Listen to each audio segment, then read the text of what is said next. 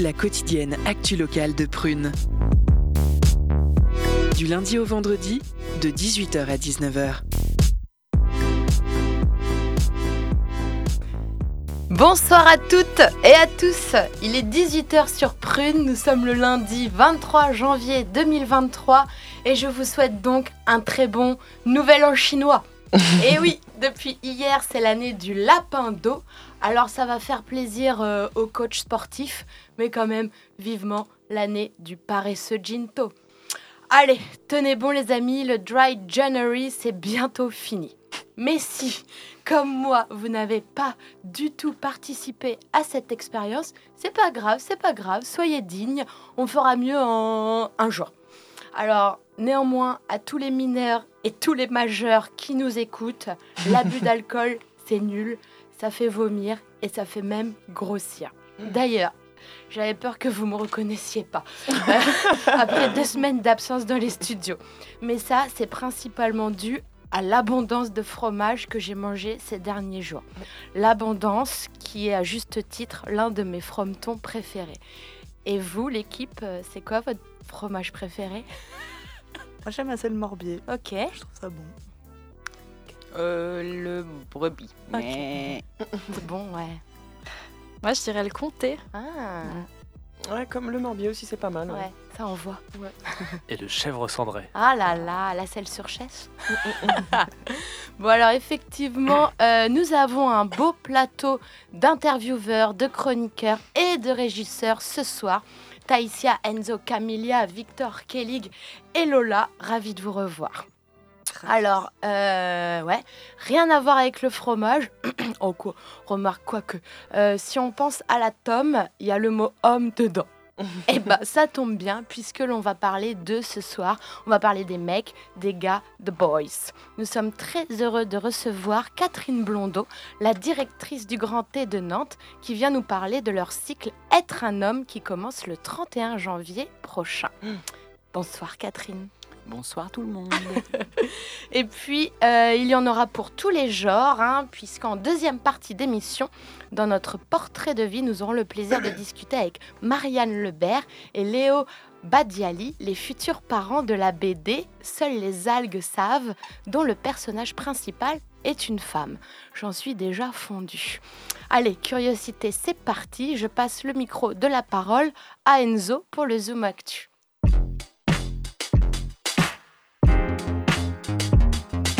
Curiosité, le Zoom Actu. En 1979, le célèbre groupe britannique The Cure chantait ceci.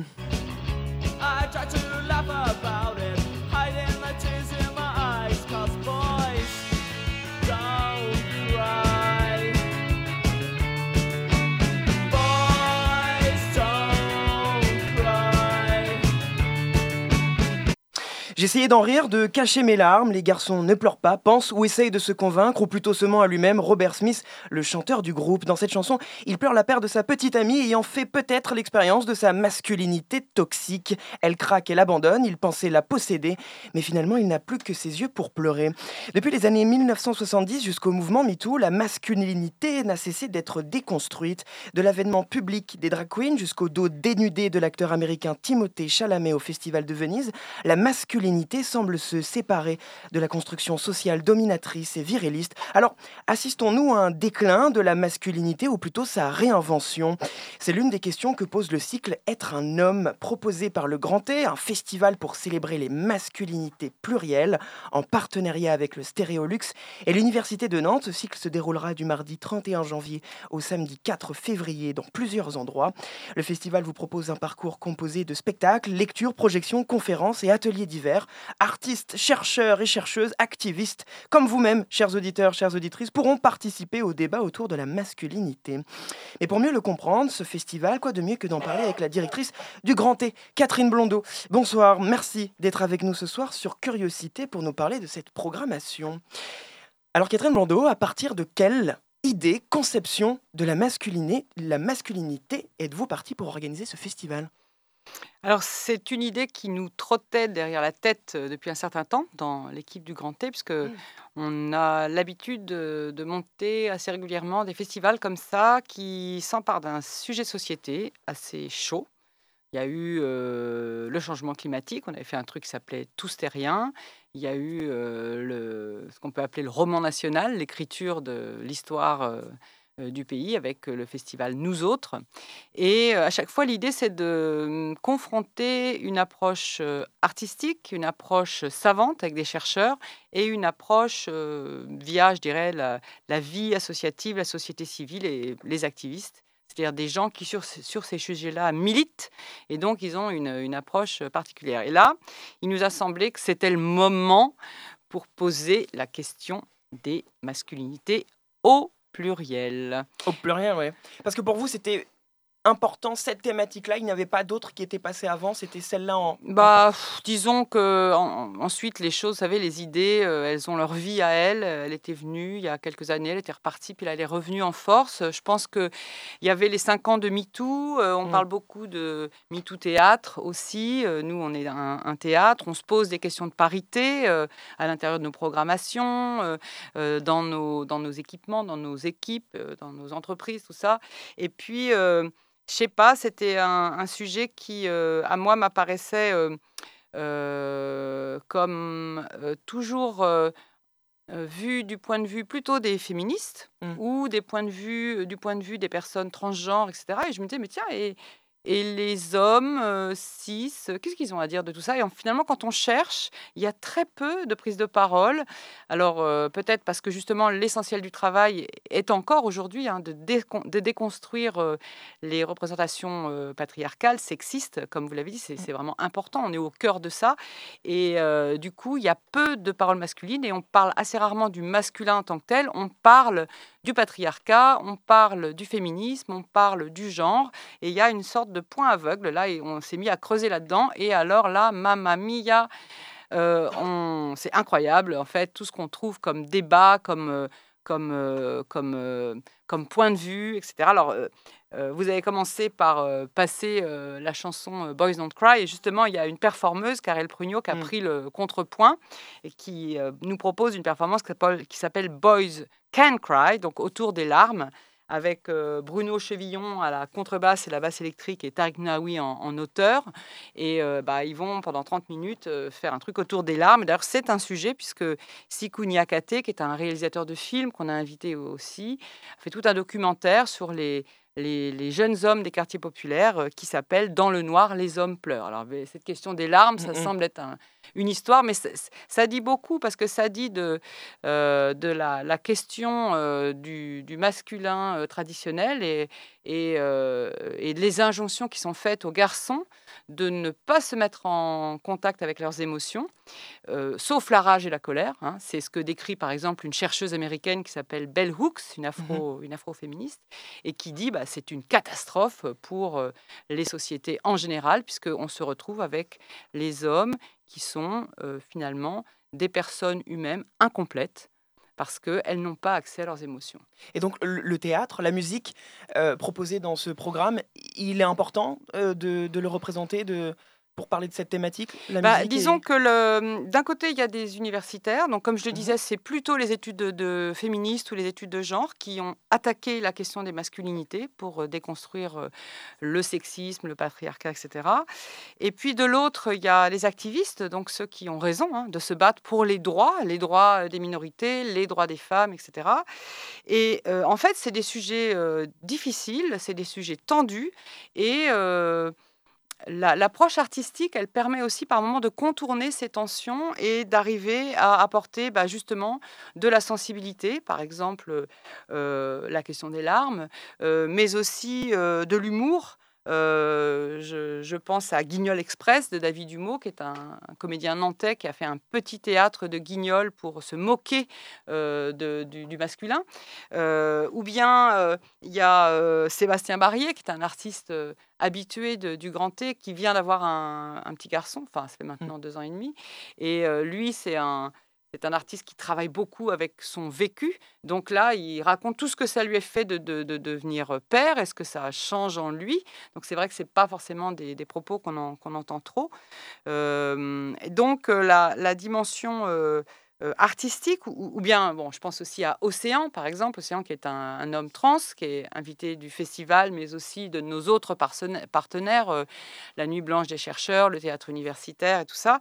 Et ben lui, euh, évidemment que il a une histoire à raconter qui est très personnelle, mais c'est aussi un réalisateur, c'est aussi quelqu'un, euh, c'est un homme qui fait du stand-up, donc c'est un artiste, donc il, il parle aussi de euh, la manière dont il peut parler ça sur un plateau, qui n'est pas tout à fait la même Mm. chose que dans une manifestation. Donc, ces points de vue se nourrissent les uns les autres, ils se complètent, euh, ils, ça introduit de la nuance, et on l'espère aussi un espace euh, de débat qui soit pas apaisé, parce que je ne pense pas que sur cette question, on en Non. soit encore à l'apaisement, mais au moins euh, un endroit où, par exemple, euh, un homme trans peut dialoguer avec euh, un homme gay, un homme cis hétéro et une féministe, et qui voit si, oui ou non, ils peuvent trouver des points d'accord. Bon, c'est c'est le, titre de la table ronde qu'on a a appelé l'Alliance. Il y a une forte présence de la communauté LGBT dans, dans, dans le programme. Euh, Est-ce que pour vous, cette communauté-là a, a changé le regard sur la masculinité et expliquerait sa forte présence dans ce programme ou c'était euh, Oui, probablement. Forte présence. euh, présence. Présence. présence, elle n'est pas majoritaire, mais il nous semblait évidemment indispensable qu'elle soit représentée. Elle l'est à travers, bah, je l'ai parlé du personnage de d'Océan, euh, mais il y a aussi euh, il y a des chercheurs, il y a d'ailleurs il y a des personnes trans qui ne sont pas mentionnées comme telles dans le programme parce que elles sont pas forcément là pour Mm. parler de transidentité, mais aussi pour euh, pour euh, parler de ce qu'elles connaissent, par exemple l'architecture. Bon, il y a une personne trans qui fait une conférence sur l'architecture. Bon, bah, euh, voilà. Euh, mais évidemment que c'est une dimension importante puisque l'idée, quand on commence à déconstruire le, patriarcat, on s'aperçoit que l'idéal viriliste, par exemple, c'est une construction sociale alors, auquel adhère encore hein, la majorité des gens, il faut bien se le dire, c'est-à-dire qu'on est... On est loin de la. Le patriarcat n'est pas encore euh, euh, annihilé et euh, il sait très très bien se défendre. Donc, on s'aperçoit que la virilité, c'est une, construction, c'est une représentation. Et ben, ceux qui, les premiers, se sont impliqués pour le montrer et pour le déconstruire, et pour en montrer aussi tous les dangers, parce que l'idéal viril et même le masculin classique, je dirais, euh, euh, au bout du compte, il aboutit toujours à l'institu- l'institutionnalisation de la domination du masculin, du privilège masculin, comme on dit. Alors c'est tout un vocabulaire, mais Mm. il est encore, euh, il faut, il faut le, il faut le connaître.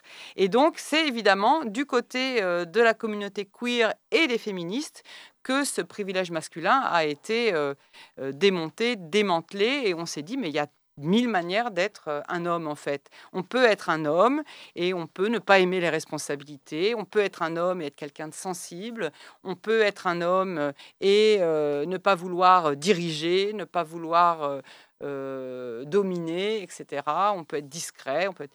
Mais finalement, les hommes qui sont un peu comme ça, souvent, ils sont eux-mêmes humiliés par des hommes plus conformes au- à l'idéal viril euh, qui se répand dans la société. Et donc, euh, l'idée de ce festival, c'est de s'appuyer sur, euh, je dirais, les, les avant-gardes, enfin les avancées d'avant-garde qu'ont permis justement les mouvements queer et les mouvements féministes pour euh, dire aussi un peu- le message dans le fond de, de- de- de- quand on regarde toutes ces conférences, tous ces, ces ateliers, c'est de se dire mais en fait, et les hommes, libérez-vous, euh, Mm. montez le mouvement de libération des hommes parce que vous avez besoin autant que euh, les autres, les hommes cis, en gros, de vous libérer du patriarcat qui vous enferme tout autant que les personnes euh, trans et que, et que les femmes. se libérer ou se débarrasser euh, des modes de domination? Parce que par exemple, je vois l'atelier Mainstream Porn vs Post-Porn qui sera animé par le couteau queer. Il y a vraiment une volonté de se débarrasser du porno, euh, de cette masculinité hégémonique. Alors est-ce qu'on peut parler de mettre en place une post-masculinité dans ce festival De, de se débarrasser Bah. Se libérer ou se débarrasser de ce- Bah, pour moi, c'est un petit peu la même chose. Et puis, c'est l'idée de, de ne pas regarder ça comme une menace, mais comme un- euh, effectivement une libération et une joie. Mm. C'est-à-dire, mais tout ce qu'on pourrait inventer si on n'était pas engoncé, finalement, euh, dans euh, les injonctions sociales. Par exemple, euh, il y a une dimension très importante dans le festival qui est qu'on a donné la parole à la jeune génération. Hein, Il y a une centaine d'étudiants qui sont impliqués euh, dans toutes les propositions qui sont là. Par exemple, Décorum, c'est une performance, un défilé euh, qui a été monté par les étudiants de l'école des beaux-arts, les, les étudiants de l'école d'archi, euh, non pas l'école d'archi, euh, du conservatoire et les étudiants de l'école de mode Chardon-Savard Mhm. ensemble. Et ils se sont dit, qu'est-ce que ce serait un vêtement fluide, c'est-à-dire un vêtement dont on ne pourrait pas dire s'il était euh, masculin ou féminin. Mais, mais ils ont travaillé aussi euh, dans leur, la dimension artistique qui est la leur, donc des comédiens, des designers de mode et des plasticiens, pour fabriquer des belles, des, belles choses. Donc là, c'est c'est l'idée de se dire, euh, mais investissons les espaces de liberté que nous ouvre euh, la déconstruction du patriarcat, justement, ou du masculin, Oui. tout simplement. C'est intéressant Donc de de voir- la joie, de la joie, de la joie. de la joie. C'est intéressant de voir que euh, l'École nationale supérieure d'architecture de Nantes participe à ce cycle. Quel lien peut-on trouver entre masculinité et architecture? Enfin, comment il le montre? Eh ben, en fait, euh, il y en a plein. D'abord, bon, alors il y a effectivement un groupe euh, de- d'étudiants de l'école d'archi avec euh, deux de leurs enseignantes qui vont développer un truc qui s'appelle autobiographie de nos assignations archi- architecturales. Alors ça, c'est savant, hein. Mais en fait, l'idée, c'est de placer à plein d'endroits de l'école d'archi des petits signes pour vous montrer comment l'architecture organise euh, la binarité, la- le, le masculin, le féminin, euh, euh, le vertical, l'horizontal, etc., etc. Alors, j'ai pas tout vu puisque c'est en cours Ouais. d'installation. On aura, on aura cette surprise. Mais l'école d'archi, c'est aussi notre théâtre. Parce que je ne sais pas si vous savez, mais le Grand T est en travaux, donc on n'a plus de théâtre. Mm. Donc on investit cet espace, école d'archi, école des, des beaux-arts et Stéréolux, aussi parce que c'est un, un formidable, une formidable scène et qui nous permet du labyrinthe. Par exemple, il y a- va y avoir un jeu. Alors ça, Enzo, faut que vous fassiez ce jeu.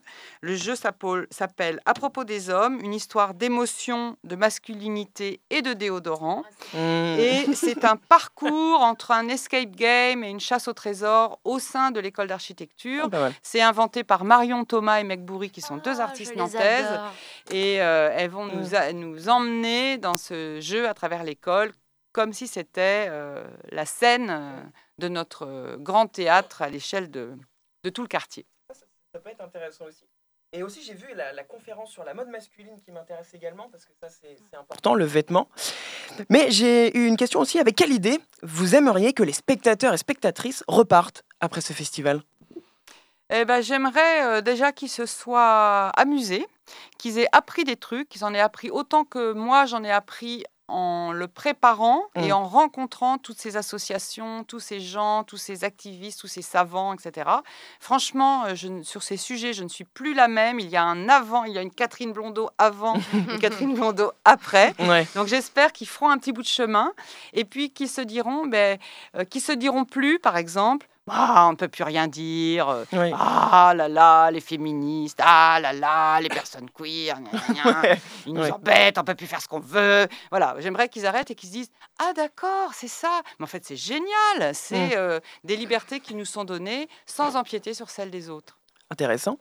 Il y a une œuvre en particulier, un atelier, un spectacle, une conférence qui retient plus votre attention. C'est délicat comme question, mais Ah, j'aime bien, la, c'est- po- c'est- j'aime bien la c'est poser. difficile à dire, mais Mm. euh, disons que j'inviterais plutôt les gens à grappiller toute la Mm. journée et à se dire il faudrait avoir vu une performance, une conférence, une installation, avoir fait un jeu, un atelier, puisqu'il y a beaucoup de choses qui Mm. demandent la participation. Et puis on se retrouve tous le soir à Stéréolux pour Alpha Calypse, donc concert, prise de parole du, de, de- de- du DJ Dead Cabal, donc euh, avec euh, un, un concert qui mm, euh, mélange texte et musique. Et ensuite, on va tous danser Oh. à la soirée Pinkwashing. Ah, ça, j'ai vu, c'est pas mal. C'est la soirée électro programmée par Mm. l'association Gazolink. Parce qu'il y a beaucoup d'associations hein, qui ont participé à la construction de ce festival. Et là, c'est jusqu'à 4 heures du matin. On Ouais. fait la fête. On se euh, secoue le cerveau de tout ce qu'on a appris, traverser Mm. toutes les questions qui nous ont peut-être un peu embarrassés. Et puis là, on se lâche, on danse, on, on, on s'amuse. Merci Catherine Blondeau, directrice du Grand T, d'être venue nous parler de ce cycle Être un homme, un festival qui se déroulera du mercredi 31 janvier au samedi 4 février sur l'île de Nantes principalement. Un programme riche et varié qui vous permettra de poser un regard nouveau sur ce qu'est être en 2023, être un homme. Bienvenue en 2023, Papa Mia. Merci beaucoup. Merci Enzo pour ces questions. Merci Catherine d'avoir répondu et d'avoir hop, divulgué un petit peu euh, ce programme euh, vaste et vertueux. hein. N'hésitez pas à aller euh, faire un tour sur l'internet pour en connaître un peu plus. Alors justement, pour conclure cette interview, une idée musicale d'Enzo. Ouais. Run away, turn away, cry, boy, cry.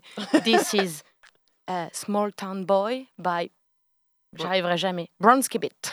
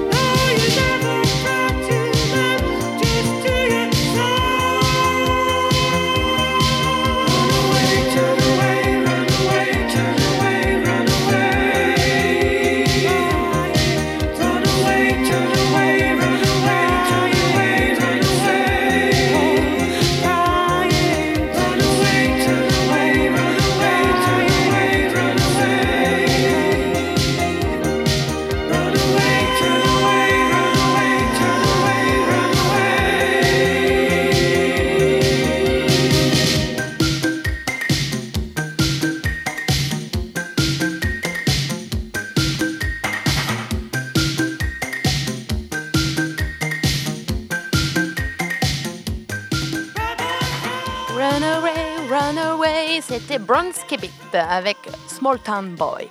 Alors elle est de retour pour nous jouer un très beau tour. Voici la chronique de Camilla. Curiosité.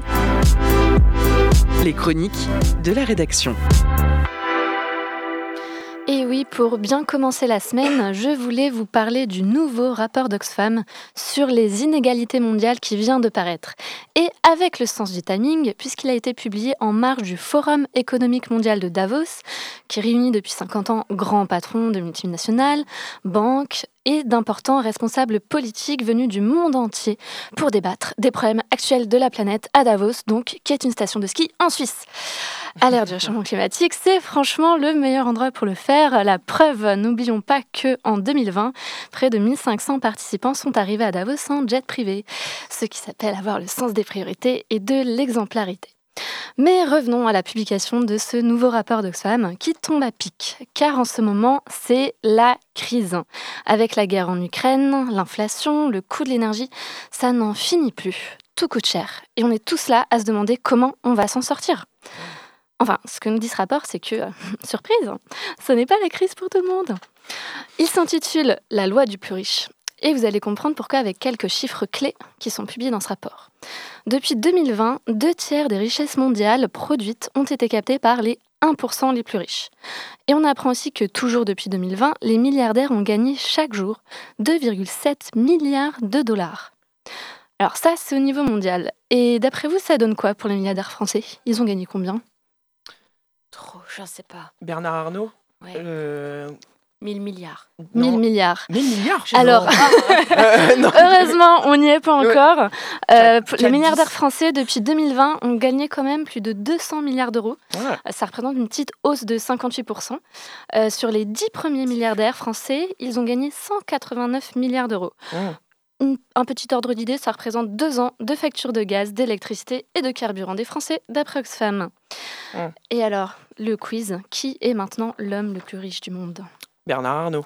oui, enfin Oh là un là, qui, suit l'actualité. Bravo, bravo Enzo. Mm. Euh, Elon Musk a en effet été détrôné, donc il a un peu dû rager quand il l'a appris. Mais depuis décembre 2022, c'est un Français qui a touché le jackpot. Bernard Arnault, donc sa fortune a doublé depuis Mm. 2020, atteint aujourd'hui 170 179 milliards d'euros. Et euh, toujours pour vous donner une petite idée, sa fortune correspond à l'équivalent de celle de près de 20 millions de Français. Euh, Cécile Duflo, elle, a tenté un petit jeu. hein. C'est la directrice générale de l'association Oxfam France. Elle a proposé une petite comparaison pour se rendre compte de ce que ça représente. Elle a pris l'exemple d'une personne de 50 ans qui, d'un coup, serait hyper chanceuse euh, et aurait gagné au loto, depuis sa naissance, chaque jour, 2 millions d'euros. Donc chaque jour pendant 50 ans. Et bien, cette personne, elle n'aurait même pas un quart de la fortune de Bernard Arnault. Alors, euh, bon, il y en a qui ont voulu vérifier ce calcul comme France Info. Alors, tenez-vous bien, non seulement c'est vrai, mais en plus le résultat est sous-évalué. En refaisant le calcul, cette personne toucherait donc 36,5 milliards d'euros, avec euh, quasiment 10 milliards de moins pour arriver au quart de la somme, qui ferait 45 milliards d'euros. Bon, alors, après cette avalanche de chiffres, je sais ce que certains vont me dire. Ouais, bon, ok, euh, les milliardaires, ils sont devenus milliards, milliards, milliardaires, mais euh, franchement, est-ce que c'est si grave? Ou alors, est-ce qu'on ne devrait pas les féliciter pour leur dur travail? Puisqu'après tout, ils créent de l'emploi, des richesses, on a besoin d'eux. Bah, le petit problème que soulève le rapport d'Oxfam, quand même, c'est la provenance de cette suraugmentation de la fortune des plus riches depuis 2020. Mais il s'est il s'est passé quoi en 2020 déjà? J'ai oublié. Ah, J'ai fait un blackout. De... Bah oui, on n'a pas trop envie de s'en rappeler, mais c'est la crise du Covid. ah oui. Et pour y faire face, rappelez-vous, il y a eu des aides publiques très importantes distribuées aux entreprises par les gouvernements et dont les actionnaires ont bien profité. Ce que pointe aussi le rapport d'Oxfam, c'est qu'avec la guerre en Ukraine, qui a provoqué une crise d'énergie du coût de la vie, les milliardaires ont surfé et surfent encore sur les super profits liés à cette crise, puisque certaines entreprises ont profité de la guerre pour augmenter leurs marges dans le secteur du pétrole, du gaz, des transports ou de l'agroalimentaire. Euh, à titre d'exemple, les entreprises des secteurs de l'alimentation et de l'énergie ont plus que doublé leurs bénéfices en 2022. Et donc, par conséquent, ils ont tiré le prix de l'énergie et de nombreux aliments de première nécessité, de première nécessité vers le haut, nous dit Oxfam. En France, c'est plus de la moitié de l'augmentation des prix de l'énergie qui serait due aux marges exceptionnelles de ces quelques entreprises. Alors que dans le même temps, Oxfam souligne que les plus précaires sont devenus encore plus pauvres. D'après l'INSEE, entre janvier et juillet 2022, les Français ont perdu 760 euros malgré l'intervention du gouvernement. Alors pour finir, qu'est-ce qu'il recommande ce rapport d'Oxfam? Eh bien un truc euh, révolutionnaire. Vraiment, euh, personne n'y avait pensé, taxer les milliardaires. Oh, waouh. Euh, Mmh. Voilà, donc ils prennent l'exemple d'Elon Musk euh, qui est taxé à 3%, donc euh, vraiment moi aussi j'aimerais bien quand même, euh, ça serait sympa. Euh, et puis pour Oxfam, un truc bien, c'est que taxer à hauteur de 2% les 42 milliardaires français, ça permettrait de récupérer 12 milliards d'euros, euh, c'est-à-dire que ce qui manque pour le gouvernement pour financer le régime des retraites. Euh, bon, hein, par contre, pour financer la police, euh, ils ont pu débloquer 15 milliards d'euros, mais bon, ça doit être une question budgétaire un peu compliquée, euh, j'ai pas tous les éléments. En tout cas, pas sûr que Bernard Arnault soit très chaud, étant donné qu'en 1980, avec l'arrivée de François Mitterrand au pouvoir, bah, il avait quitté la France par peur de payer trop d'impôts. Mm. Mais pour nous, qui comptons les centimes sur nos paquets de pâtes, il reste un petit peu d'espoir. Parce qu'il y a quelques jours, 200 millionnaires ont adressé une lettre adressée au gouvernement du monde entier en leur demandant de les taxer davantage pour, je cite, Mm. notre bien commun et un avenir meilleur. Comme quoi, certains super riches ont un cœur qui ne balance pas que vers l'évasion fiscale. Mmh, ouais, excellent. Euh, Bernard Arnault, c'est le beau papa de Salma Hayek ou c'est son ou c'est son gars? Alors en tout cas, c'est le beau papa de Xavier Niel, le, le, le patron de Free, et c'est pas une blague. Ah, je suis perdue. Ok, Ah, d'accord. Il y a un truc. eh ben, écoutez, ben, merci Camilia, merci Oxfam. hein, euh, prenez ça dans la tronche, les riches. Et euh, d'ailleurs, plus t'es riche, moins tu fais de cadeaux. C'est une théorie. Et ben, c'est pas notre cas. Voici donc la pause cadeau de Prune avec euh, peut-être la plus pauvre d'entre nous, Lola. La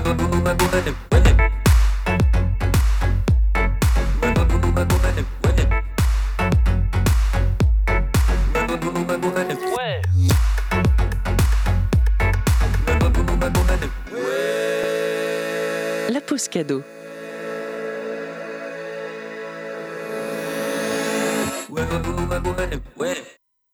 Alors merci beaucoup, j'apprécie le compliment. hein.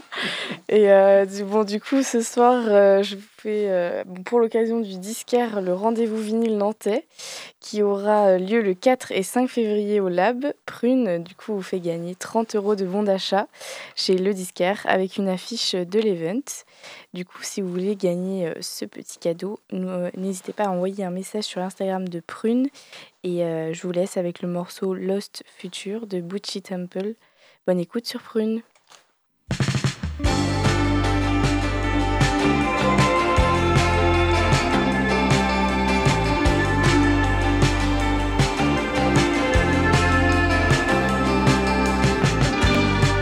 Is everything ending here? When on the top of sailing fear, have a drink or two, wanna find a direction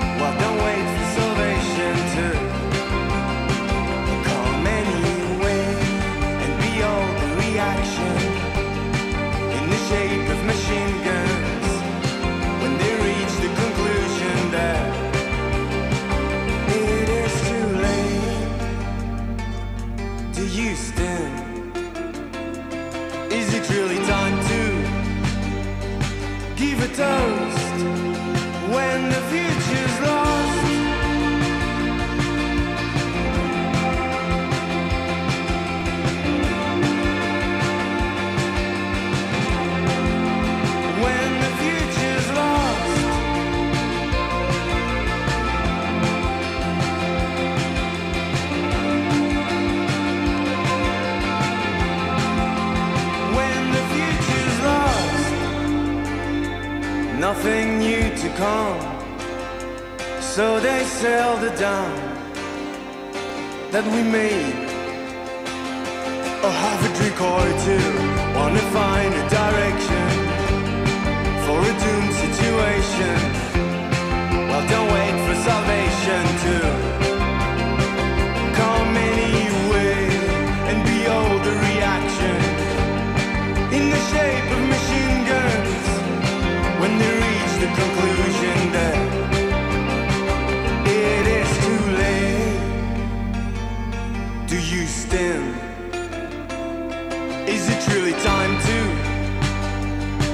leave a when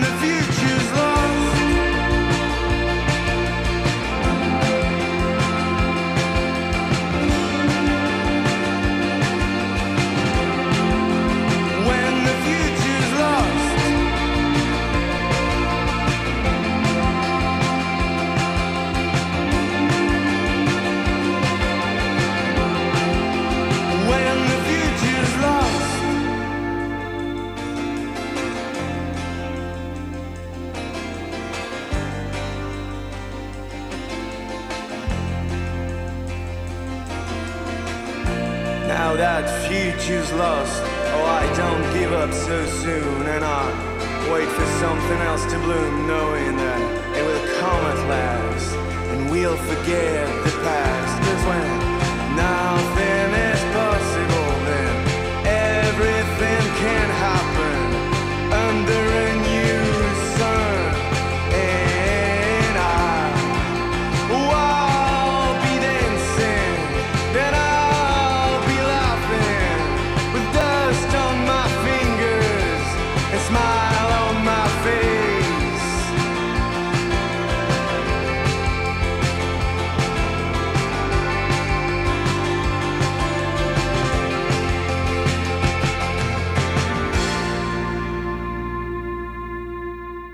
Et c'était Lost Future de Beauty Temple.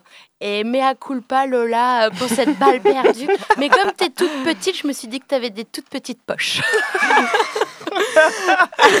Allez, vous êtes toujours sur Curiosité 92 FM sur Prune et restez bullés avec nous puisque nous dédions notre prochaine interview à une illustratrice et un auteur. Ils viennent nous présenter leur BD Seules les algues savent. Voici Marianne Lebert et Léo Badiali au micro de Taïsia.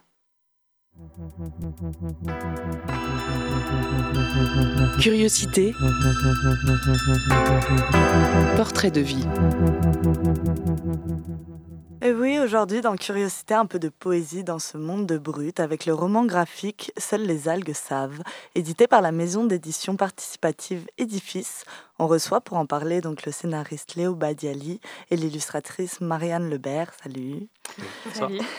À la base, euh, vous êtes tous les deux issus d'études d'architecte. On peut croire que c'est un domaine très éloigné de la BD, mais au final, pas tant que ça, puisqu'à ce jour, vous travaillez sur euh, ce projet magnifique, Seules les algues savent. Comment vous est venue l'idée de ce projet? C'est quoi l'histoire de sa naissance? Alors, euh, c'est parti de, bah déjà d'une rencontre. Je pense que, du coup, on était tous les deux à l'école d'architecture de Nantes. Et euh, on a, enfin, moi, j'ai fait mon stage dans une association qui s'appelle Pas, où Léo euh, travaille euh, actuellement. Et je pense que on a pas mal, enfin, on a compris qu'on avait quand même une affinité particulière avec la BD à ce moment-là. Et comme je m'étais lancée un peu dans l'illustration, je pense qu'on est plusieurs en fait pendant les études d'archi à euh, avoir à la base une affinité quand même avec le dessin ou euh, ces pratiques-là. Et donc, euh, bah, j'avais continué un peu l'illustration. Et j'avais dessiné pour un. Je participais au défi Inktober à ce moment-là, donc un dessin euh, tous les jours pendant le mois d'octobre. Et j'avais dessiné euh, deux, euh, deux jeunes femmes qui s'embrassaient sous l'eau. Et, euh, et donc, euh, voilà, c'est ce petit dessin-là qui a euh, inspiré Léo pendant les vacances de Noël, qu'il a mis à profit pour m'envoyer un super long texte de, je sais plus, j'ai regardé une vingtaine de pages, quelque chose comme ça. euh, voilà, les vacances bien occupées. et, euh, et donc, avec euh, voilà, une histoire qui partait un peu, enfin, tu avais déjà en fait des petites idées, et puis ça se racolait en fait avec ce petit, ça se recollait avec ce petit dessin. Et, euh, et puis voilà. Il faut, dire aussi, c'est peut-être un peu moins poétique, mais que les, études d'architecture, comme pas mal d'études dans la création, design, art appliqué, elles sont moins dédiées à, à un- une thématique, un sujet, là en l'occurrence la construction, qu'à un processus de, de création, euh, partir d'une esquisse, enfin partir d'une problématique, réfléchir à une esquisse et puis l'affiner jusqu'à arriver à quelque chose de, de terminé. C'est un, un processus commun qu'on fasse de l'architecture, du design, de la bande dessinée euh, ou, de, ou je suppose du théâtre par exemple, il y a ce processus créatif. Et c'est pour ça que dans, parmi ces études, il y a autant de passerelles de gens qui font autant de choses différentes, qui passent d'un, d'une, d'une filière à l'autre, qui passent d'un métier à l'autre, ou souvent qui hybrident un peu tout ça, parce que finalement c'est vraiment un, un processus de création qui, qui fait que bah, quand on a envie de travailler un peu l'imaginaire, euh, on, on peut le travailler par l'architecture, par les formes qui nous entourent, mais aussi par des objets comme la bande dessinée. Vous avez les bases, quoi. Et euh, donc, c'est l'histoire d'une femme aux journées moroses qui se plonge dans son bain chaque euh, soir pour s'échapper dans les fonds marins. Un jour, dans cet univers, elle y rencontre une autre femme. Mais alors, pourquoi ce titre Seules les algues savent c'est une très bonne question. Bah, ce qu'on voulait, c'était travailler aussi le, un peu le, motif du rêve, un petit peu. Alors le motif du rêve, il y a plusieurs motifs. Euh, peut-être le motif d'un corps qui danse aussi dans les algues, qui revient pas mal euh, tout au long de l'album. Et ce qu'on voulait travailler aussi beaucoup, voilà, c'était le, le, motif du rêve le, rêve avec son esthétique particulière, le rêve avec euh, sa logique euh, qui n'est pas du tout celle une fois qu'on se réveille et qu'on se...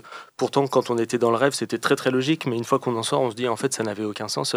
Et ce qu'on voulait, c'était voilà, travailler un petit peu sur ce sujet-là. Et finalement, bah, euh, ce titre, il, raconte un petit peu ça en filigrane, c'est qu'est-ce qui a pu se passer dans toute cette histoire? Peut-être que les seuls qui peuvent témoigner de ce qui s'est vraiment passé, ça, c'est son environnement, les, algues. Et euh, est-ce que vous pouvez nous parler euh, de vos univers respectifs? De quels sont les auteurs et autrices ou les histoires, les BD ou même les sujets euh, qui vous ont inspiré Alors, dans, dans peut-être le rapport graphique un petit peu, c'est vrai que c'est un, un, album qu'on a voulu bah, à la fin très coloré en fait. Une bonne partie, il y a deux univers un petit peu qui se qui s'entremêlent, on va dire, ce, quotidien un peu morose et puis du coup l'environnement euh, un peu plus onirique euh, qui est très très coloré. Donc euh, assez rapidement, on a fait pas mal de recherches de références et moi j'avais un peu mon petit coup de cœur qui est encore du moment qui était du coup euh, le, roman graphique d'Anaïs Bischoff, euh, donc euh, sur Anaïs Nin, La mère des mensonges, et donc où la ah, Léonie Bischoff, pardon, et qui justement travaille pas mal avec la couleur et et en fait, quand, quand je l'ai lu, ça m'a. Enfin, je, ne travaille pas non plus. Enfin, c'est pas des couleurs qui sont filaires comme dans cet album, mais je dirais que c'était vraiment une inspiration incroyable, je trouve, dans le traitement aussi d'une dimension un peu de l'esprit, en fait, qui est retransmise. Donc, on n'est pas tout le temps dans le réel, justement, dans ce roman graphique. Et voilà, on va dire que c'est vraiment une grosse inspiration. Enfin, voilà. J'ai adoré cette BD aussi. Mm. J'ai mis du temps à m'en remettre. Et vous, Léo, dans vos scénarios? Euh, moi, c'est compliqué. Je ne sais jamais répondre à, ce genre de questions, de, citer des trucs d'un coup. Je perds tous mes moyens. Mais bah, ouais, je, et pourtant, je cherche depuis tout à l'heure. Mais non, je ne saurais pas citer. Mais c'est vrai que la bande dessinée, de manière générale, euh, je trouve que c'est un média qui permet des choses extrêmement diverses. Euh, il y a un rapport à, l'espace, enfin quelque chose qui se passe dans les pages quand on tourne la page, des choses qu'on a essayé d'exploiter aussi dans, là dans notre dans notre, dans notre récit.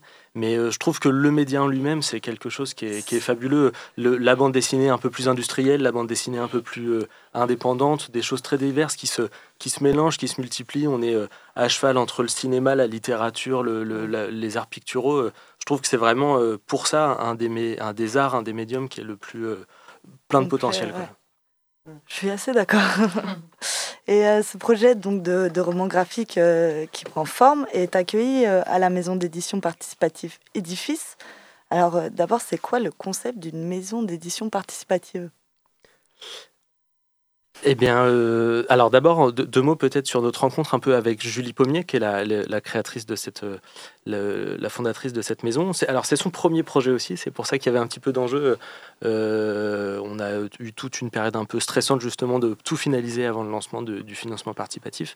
Et ce qu'elle voulait, donc Julie Pommier, sa maison s'appelle Édifice Édition et enfin oui, comment dire, il y en a plusieurs qui s'appellent comme ça. Là, en l'occurrence, c'est édificeédition.fr. Euh, et ce qu'elle voulait, c'était travailler un peu sur le sujet. Aujourd'hui, la bande dessinée, c'est un, comme tous les comme tous les arts, c'est quelque chose qui est un peu dont se sont emparés des gros éditeurs un peu industriels. Pour exister, quand on est des petits auteurs, des petits illustrateurs, euh, des petits éditeurs, c'est toujours un peu compliqué. Et elle voulait un peu justement prendre le contre-pied de ça, essayer de travailler sur des petits projets avec des tirages un peu plus bas, mais dont le trois quarts ne partirait pas au pilon qui, ce, qui arrive dans la grande grande majorité en fait de, des bandes dessinées qu'on voit. Euh, euh, il y a des tirages qui sont à plusieurs milliers d'exemplaires, mais plus de trois quarts par opilon. Et, puis toujours avec une dimension un peu locale, imprimé forcément en France, pas très loin, euh, un peu dans le Grand Ouest. C'est d'ailleurs là en l'occurrence un récit qui a été écrit à Nantes, dessiné à, enfin qui est dessiné à, dans le Finistère, qui est édité en Normandie, et puis qui sera imprimé pas beaucoup plus loin que ça quoi. Donc elle voulait, elle voulait apporter, enfin vraiment appuyer cette dimension-là. Et puis donner un peu la parole aux lecteurs aussi pour que les lecteurs puissent s'emparer eux-mêmes du processus éditorial en participant à des financements participatifs et puis en pouvant faire des choix tout au long du récit en sélectionnant des choix qui sont bah, certains des personnages on les on propose de, laisser au vote euh, des lecteurs euh, hmm. la manière dont ils peuvent être habillés, leur, euh, leur, leur visage, ce qu'ils peuvent faire à un moment ou à un autre. C'est des choses qui sont mineures dans le récit, mais qui permettent quand même aux lecteurs de rentrer un petit peu dans le processus et de comprendre comment ça fonctionne la création d'une bande dessinée. Donc, depuis le 15 décembre dernier, les lecteurs peuvent précommander leur exemplaire du roman graphique, Seules les algues savent, 100% local, qu'on précise quand même, sur le site de la maison d'édition Édifice. Euh, maison édifice maison euh, ça doit être édifice-édition.fr et ainsi euh, faire partie des contributeurs. Donc on peut on ne peut commander on ne commande pas que la BD sur ce site. On commande donc plusieurs lots différents. Il y a aussi des calligraphies des, des sérigraphies des marque-pages et donc des choix éditoriaux et euh, vous n'avez pas peur que ça bride, euh, vous, dans votre création, le fait d'avoir des, des, lecteurs qui vous commandent un peu des choix éditoriaux?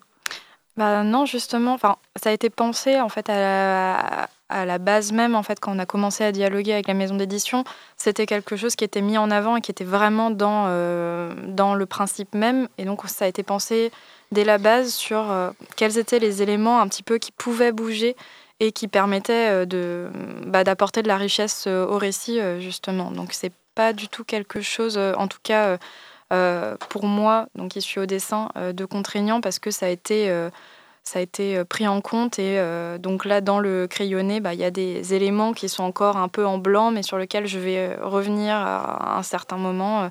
et on a quand même sélectionné les choses pour que ce soit pas que je ne dois pas changer un élément dans l'intégralité des 128, euh, 128 planches, mais euh, plutôt euh, sélectionner des petits éléments. Et comment elle vous est venue cette idée de faire une contribution active comme ça? Eh bien, c'est Julie qui avait ça en tête au montage de sa maison d'édition. Donc, l'ensemble des projets, donc même bah, les projets futurs également, seront, comporteront aussi ces choix et cette participation des, des lecteurs. Et le fait du coup d'avoir euh, cette, participation constante à ce projet, ne serait-ce que euh, pour les contributions, la jauge, etc., est-ce que c'est motivant, stressant? Vous le ressentez comment, vous, en tant que créateur de tout ce projet? Oui, bah c'est plutôt. Enfin, c'est vrai qu'il y a un petit stress ou en tout cas une petite pression euh, tout au long de la création. Mais de toute façon, ça aurait été, je pense, un moment stressant, tout ce processus de création qui va s'étendre jusqu'à septembre. La sortie, elle est prévue fin septembre, début octobre. Euh, là, ce que ça fait, c'est qu'au contraire, on a aussi des retours au fur et à mesure des choses qu'on publie, des choses que, que nous proposent les, lecteurs. Donc c'est une manière aussi de, de se rendre compte qu'il y a déjà des gens qui peuvent être intéressés un peu par le récit. Euh, et ça, ça nous rend plutôt fiers. Et euh, ce que je peux rajouter aussi sur le travail bah, du coup de, de, dessin, en fait, qui est un travail, on va le dire, hyper solitaire quand même. En plus, je n'habite pas à Nantes, donc enfin, je suis du côté de Brest, donc c'est vraiment, voilà, je suis je suis en ermite en train de dessiner, quoi. Euh, c'est vrai que ça fait quand même un, euh, bah, des échanges en fait hyper réguliers et ça rend ce processus euh, qui peut peut-être être un peu redondant, bah, quand même assez dynamique, vivant. Il y a, y a des échanges en fait et c'est hyper motivant de voir aussi qu'il y a du soutien tout au long du processus.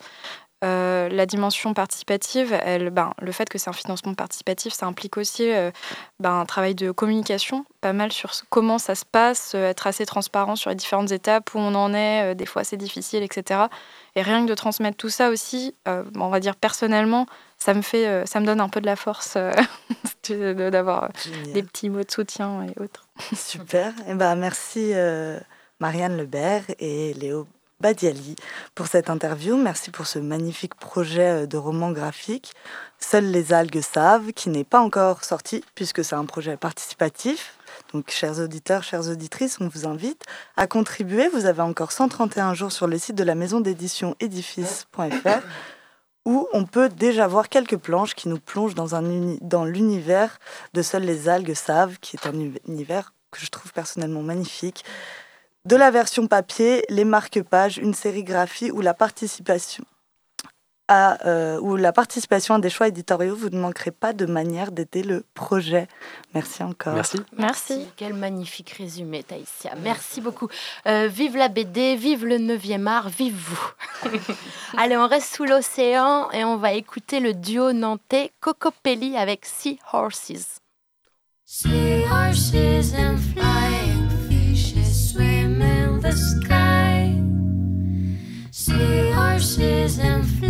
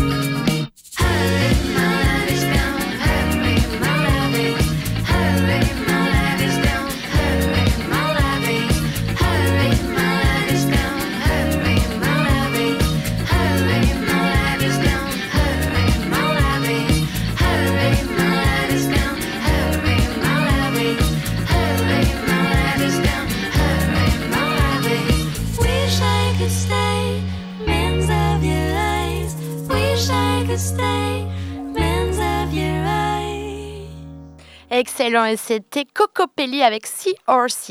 Et maintenant, pour conclure, pour terminer cette émission Curiosité, après la tempête Gérard, voici la tempête Victor et sa chronique. Curiosité. Les chroniques de la rédaction. Bonsoir, aujourd'hui nous allons parler du titre d'un article du journal communiste Marianne avec à sa tête l'islamo-gauchiste Natacha Polony. Ce journal donc, au lendemain des manifestations contre la réforme des retraites, qui ont rassemblé un, un peu plus d'un million deux cent mille personnes dans toute la France, a publié un article dont voici l'intitulé.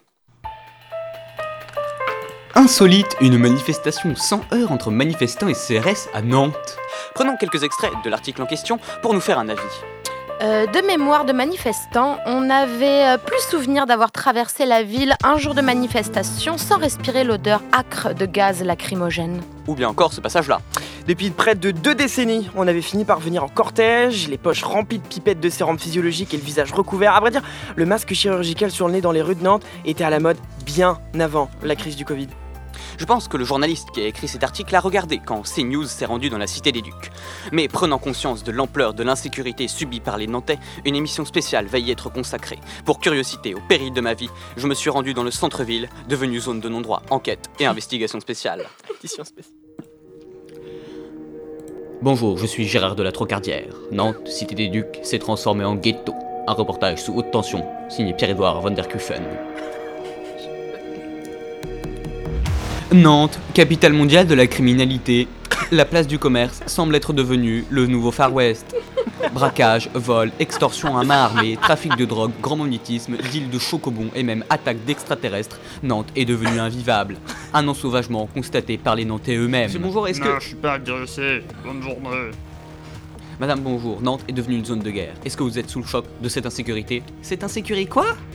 Vous le voyez comme moi, les Nantais sont sous le choc. Mais alors, quelle est la source de ce mal? Immersion dans le trafic qui gangrène une métropole en apparence tranquille. Nous sommes ici dans l'entrepôt de stockage de Vincent Guerlet. Ici, chaque jour, des dizaines de chocolats quittent, hors des radars, les ateliers du fameux chocolatier. En effet, une véritable mafia s'est mise en place autour de cette institution. Euh, j'ai 200 grammes. De cannabis, de cocaïne Non pas du tout là, j'ai 200 grammes de chocolat de Noël pas écoulé.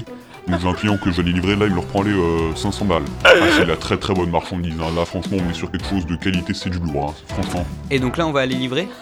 On va aller livrer là, ouais, ouais, ouais.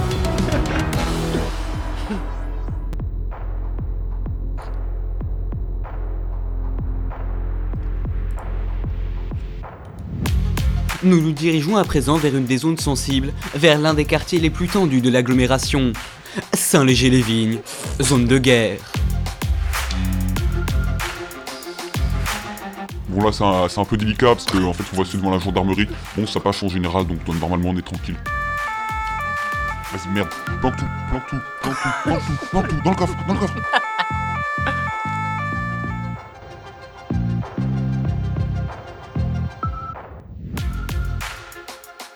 Bonjour monsieur, gendarmerie, je peux savoir ce que vous transportez Vous avez du stupéfiant sur vous?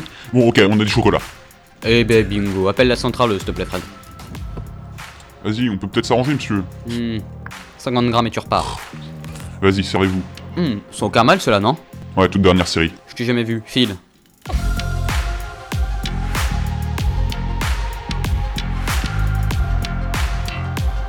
Nous déposons la marchandise, puis repartons à l'entrepôt comme si de rien n'était. Pierre-Édouard von der Kueffen, au cœur de l'action, en zone de guerre, pour enquête spéciale et curiosité.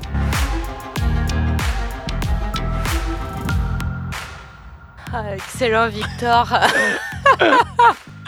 Envoyez rien de spécial. ah, le lundi, qu'est-ce qu'on rit. hein. Ça devrait être notre slogan. Bon, bah voilà, un jour, on aimerait bien avoir une émission d'une heure et demie pour parler encore plus, débattre, avoir encore plus de sujets d'actualité, comme ce qu'on a fait aujourd'hui avec Catherine Blondeau pour le cycle Être un homme, co-organisé par le Grand T et plein d'autres structures nantaises. Marianne Lebert, Léo Bald... Ah, je sais plus, j'ai pas ma feuille. Baldiani Désolée. Pour la BD, seules les algues savent. Ça va être une pure pépite. Merci beaucoup Enzo, Taïsia pour les interviews, Camilia et Victor pour les chroniques. Et enfin, Kelly à la régie. Et puis, gros cœur sur toi, Lola. Je t'offrirai une carte cadeau.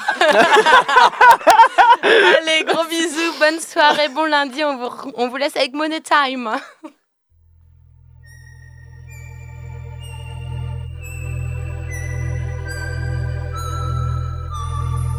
Curiosité.